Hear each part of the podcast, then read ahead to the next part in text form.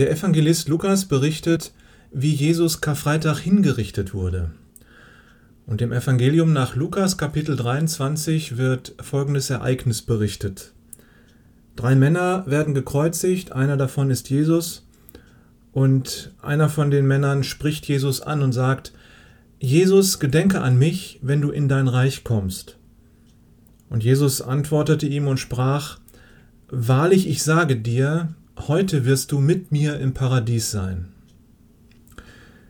Drei Männer werden wegen ihrer Verbrechen hingerichtet. Sie hängen am Kreuz und krepieren langsam. So machten das die Militärs des römischen Reiches vor 2000 Jahren. Und der eine Verbrecher merkt, der Typ da neben mir ist gar kein Bösewicht. Das ist doch Jesus, der Sohn Gottes. Und er spricht Jesus an. Wenn du in den Himmel kommst, dann denk an mich. Und Jesus sagt ihm, versprochen, du wirst noch heute mit mir im Paradies sein.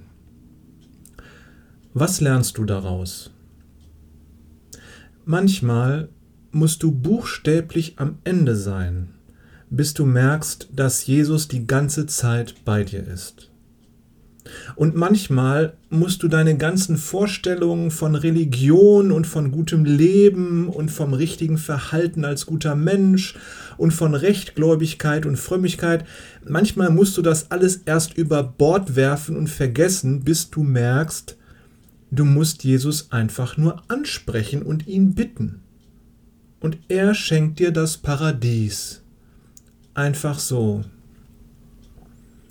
Der Verbrecher hatte ja gar keine Zeit mehr, sein Leben zu bereuen und zu versprechen, dass er ab sofort alles wieder gut machen wird, was er verbrochen hat. Und dass er in Zukunft ein guter Mensch sein will und dass er mit seiner Ehefrau liebevoll umgehen will und dass er seine Kinder gut erziehen will und so weiter. Das ging nicht mehr. Er hatte es verbockt, sein Leben. Und er hatte nichts, womit er Jesus bestechen könnte, um ihn zu bewegen, ihn in den Himmel mitzunehmen. Er konnte ihn nur fragen. Und du? Versuche nicht, Jesus zu bestechen mit deinen religiösen Übungen und deinen frommen Worten. Du kriegst den Himmel immer nur geschenkt. Wirf deine Selbstzufriedenheit über Bord, mit der du auf deine guten Leistungen schaust. Die beeindrucken Jesus überhaupt nicht.